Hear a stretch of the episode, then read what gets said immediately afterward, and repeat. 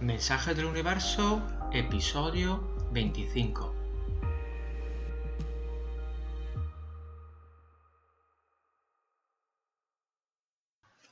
Bienvenidos a todos, bienvenidos a nuestro episodio número 25. ¿Cómo estáis? Aquí todo bien y hoy es nuestro último episodio hablando de numerología y tarot, porque hoy hablamos del número 10. Y el 10 representa el ciclo que se completa, el ciclo que llega a su fin y que por lo tanto conlleva también un nuevo comienzo. Es el fin y el comienzo a la vez. También podemos verlo porque en el tarot, después del 10, empieza algo nuevo, empiezan las cartas de corte, la sota, el caballero, la reina, el rey. O sea que se completan los números de los palos y se deja espacio a las figuras, a las personas. Pero ahora vamos a ver el 10 en los diferentes palos y en los arcanos mayores. El 10 de espadas en contracción habla de llegar a sentirse hundidos, casi morir por haber llegado al final de una temporada muy mala. En expansión dice que lo peor ya se ha acabado, que las cosas solo pueden mejorar. Cuando la carta tiene una forma dinámica, nos dice que hemos usado nuestra mente de una manera poco equilibrada. Y por eso hemos acabado tan agobiados y tan cansados. Y en nuestra nueva etapa, en nuestra nueva etapa de nuestra vida, tenemos que aprender a manejar de una manera mejor y más equilibrada nuestra mente y nuestros pensamientos. El 10 de copas en contracción habla de concentrarse en construir relaciones aún más sólidas con las personas cercanas. Habla de fortalecer las conexiones, de disfrutar de estas personas, de estar bien con ellas. En expansión nos dice que nuestras relaciones y nuestras conexiones con todos los demás dan buenos frutos. Hay hijos, hay resultados positivos en los negocios, las relaciones son armoniosas, o sea que se expande el amor, se expande la buena energía que ha ido creciendo durante todo el proceso y llega ahora a su punto máximo, a su punto más alto. En forma dinámica nos habla de aprovechar de todo lo que hemos conseguido en el amor y en las relaciones y en general en el mundo de nuestros sentimientos. Y habla también de disfrutar de este momento bonito, porque luego vendrá otra etapa que conllevará esfuerzos. El 10 de bastos en contracción habla de tener demasiadas responsabilidades y demasiado trabajo. Habla de hacer demasiados esfuerzos y por lo tanto acabar sin ver cuál es el objetivo final. En expansión habla de soportar los esfuerzos un poquito más para llegar a lo que deseamos de verdad. En su forma dinámica nos dice que nuestra pasión durante todo el ciclo ha ido cambiando. O sea que hemos perdido la chispa y el amor que teníamos al comienzo y hemos acabado haciendo todo lo que hacemos ahora como si fuera una rutina. Por lo tanto nos anima a parar, a buscar ayuda y mirar hacia el objetivo para volver a animarnos.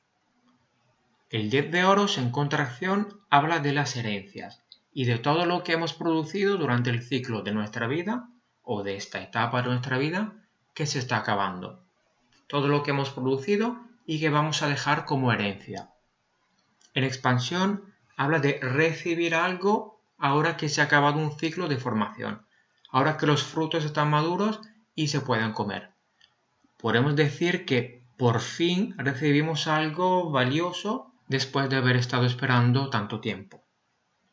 En su forma dinámica habla de los ciclos y de cómo cada uno de nosotros va creando algo que dejará a su familia o de cómo cada uno de nosotros constantemente recibe lo que su familia le da.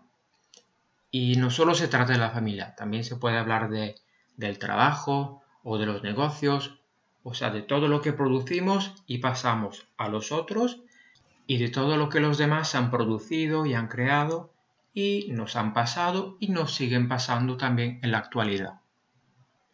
Y como arcanos mayores, hoy veremos el loco, que sería el arcano cero, porque representa justo una experiencia que se acaba y empieza una nueva aventura. En contracción habla de hacer locuras, de no darnos cuenta de algunos detalles importantes que necesitan ser revisados antes de empezar un viaje.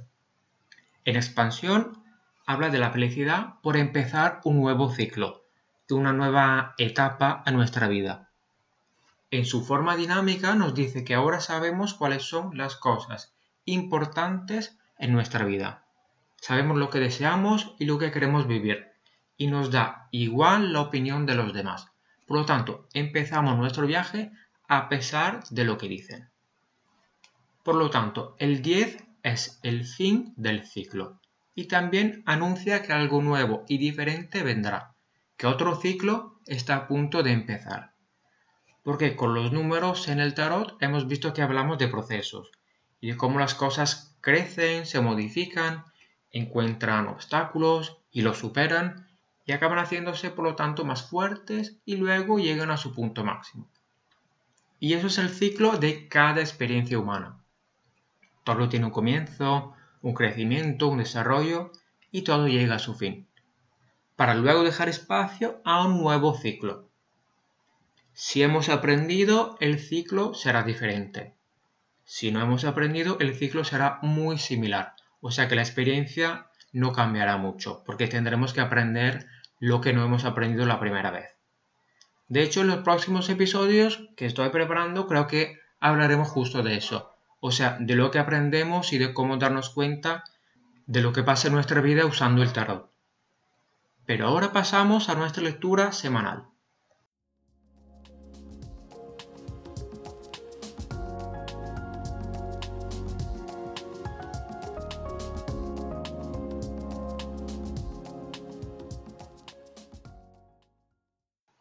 Esta semana el universo nos envía su mensaje a través del Caballero de Oros y la carta ha salido invertida.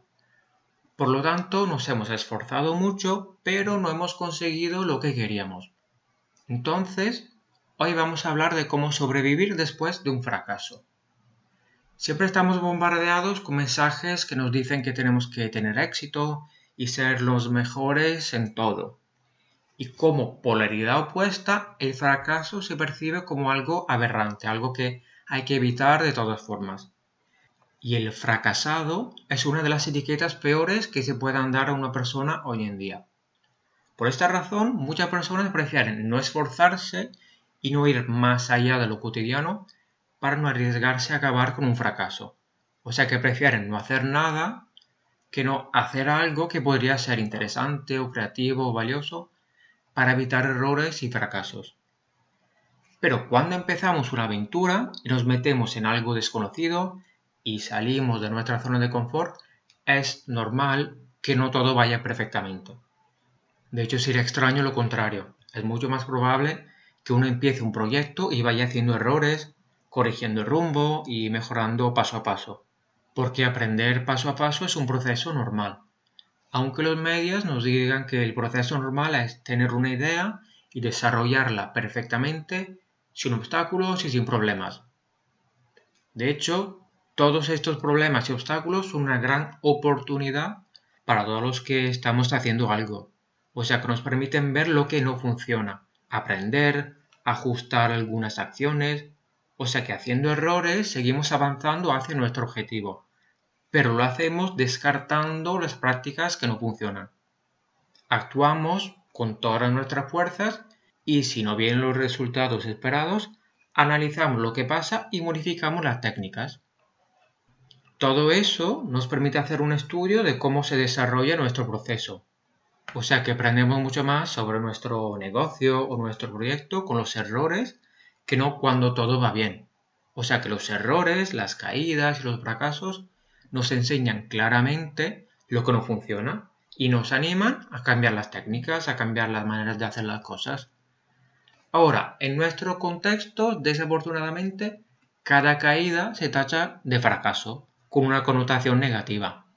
Pero si creemos en nuestro proyecto, tenemos que seguir adelante. Haciendo un ejemplo, si un niño está aprendiendo a caminar, es normal que se caiga una, diez y cien veces. Pero a pesar de todas estas caídas, no dejamos de pensar que conseguirá lo que quiere, que aprenderá a caminar. es que con cada caída aprende cómo funciona su cuerpo. Aprende cuánta presión dar a los pies, aprende cómo funciona el equilibrio, dónde mirar. O sea que cada caída le ayuda a aprender a caminar. Por eso no tenemos que tener miedo al fracaso. Por eso no tenemos que tener miedo a empezar aventuras nuevas o proyectos por la posibilidad de hacer errores o fracasar y que la gente tenga una mala opinión de nosotros. Tenemos que empezar todo lo que queramos sin miedos, sabiendo que vamos a hacer errores y que esos errores serán tesoros, porque serán señales de lo que no funciona y nos dirán muy claramente que hay que buscar otros caminos. Nos harán más fuertes, más sabios, más rápidos a la hora de tomar otras decisiones o sea que cada fracaso conlleva una gran cantidad de ventajas y no hay que parar al primer error. No hay que tirar la toalla porque cada caída es parte del proceso. Caer es la señal de que estamos avanzando, de que estamos haciendo algo. Solo los que no hacen nada no caen y no fracasan, pero tampoco crean cosas de valor, ni útiles, ni aprenden, ni superan sus miedos. Por lo tanto, si tenemos proyectos y tenemos miedo al fracaso, nos podemos hacer unas preguntas ahora. En mi proyecto, ¿dónde he hecho ya algunos errores? ¿Qué he aprendido de esos errores? Sin esos errores, ¿tendría todos los conocimientos que tengo ahora sobre el proyecto? ¿Los errores me han servido a mejorar mi proyecto? sin errores, mi proyecto habría sido igual de bueno? Con respecto a mis errores futuros, ¿podré verlos como oportunidades de mejora del proyecto? Esos errores me han permitido también descubrir nuevas partes de mí que no conocía.